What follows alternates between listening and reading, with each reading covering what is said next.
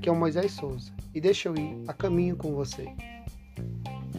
Lá no livro de Eclesiastes, capítulo 11, verso de número 4, vai dizer o seguinte: Quem observa o vento nunca semeará, o que olha para as nuvens nunca fará a colheita. Nesse versículo, o autor está dizendo sobre aquele que fica esperando as condições perfeitas, aquele que fica olhando a condição para saber se ele deve ou não deve começar alguma coisa. Ele não está falando aqui de uma pessoa extremamente precavida, uma pessoa que está se preparando ou uma pessoa que está é, usando todos os recursos disponíveis para iniciar alguma coisa com um bom planejamento. Ele está falando de pessoas que ficam protelando, que ficam empurrando com a barriga, como diz algumas pessoas. São aquelas que sempre têm uma desculpa para não começar alguma coisa nova. São aquelas que sempre têm uma desculpa para não iniciar um estudo, uma faculdade, aqueles que sempre têm uma desculpa para não marcar a data do casamento, aqueles que sempre têm uma desculpa para não procurar uma oportunidade nova de emprego, ou até mesmo aqueles que sempre têm uma desculpa para não se envolver um pouco mais na obra missionária ou na obra evangelística ou nas atividades da igreja. São aqueles que sempre têm um motivo para não fazer. Sempre tem algum ponto que eles acreditam que precisa ser resolvido antes de iniciar alguma coisa. Quando na verdade esse ponto ou essa questão é apenas uma desculpa para não iniciar. Então, eu é mais ou menos uma pessoa que ela precisa perder peso e ela protela a caminhada porque ela não tem o tênis adequado.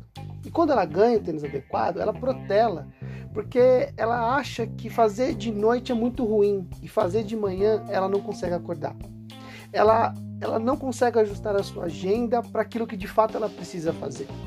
Então, aqueles que realmente desejam realizar alguma coisa, embora devam planejar, embora devam usar de todas as ferramentas possíveis de análise antes de iniciar, devem iniciar mesmo que todas as condições não sejam perfeitas.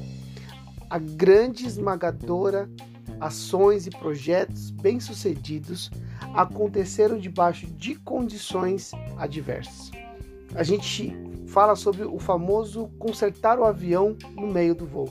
A grande maioria dos projetos acontecem assim.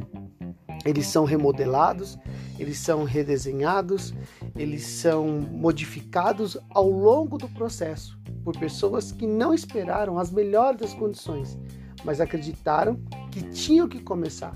E é exatamente assim que nós precisamos encarar as coisas. Eu gosto de um texto que está em Gálatas 4:4, quando diz que Jesus veio na plenitude dos tempos. Essa plenitude do tempo não quer dizer que Jesus veio nas melhores condições. Não havia uma fé extrema sobre a terra, não havia uma Israel pacificada, nem tampouco unificada. Haviam vários grupos religiosos, vários grupos políticos, haviam muitas questões culturais, havia uma série de situações de hipocrisia, de falsa religiosidade, mas Jesus chegou nessa época. Mas a Bíblia diz que foi na plenitude dos tempos. Ou seja, Jesus veio quando de fato precisava ter vindo. Ele iniciou seu ministério quando de fato teve que iniciar o seu ministério. Embora houvesse muitas adversidades, ele estava fazendo a vontade do Pai naquele tempo. O que nós precisamos entender é que nem tudo vai acontecer do jeito que nós queremos e nem todos os projetos vão iniciar do jeito que nós desenhamos, mas que nós precisamos fazer. Que nesse próximo ano, que está aí à beira de entrar, você não protele os seus projetos. Eu também não protele os meus. Leia aquele livro que você projetou a ler. Comece a fazer a leitura anual da Bíblia. Projete fazer estudo, fazer um curso, fazer uma nova faculdade, uma pós-graduação e não fique procurando desculpas para não começar uma coisa que você já deveria ter começado há bom tempo. E ó, não se esqueça, não se perda no caminho.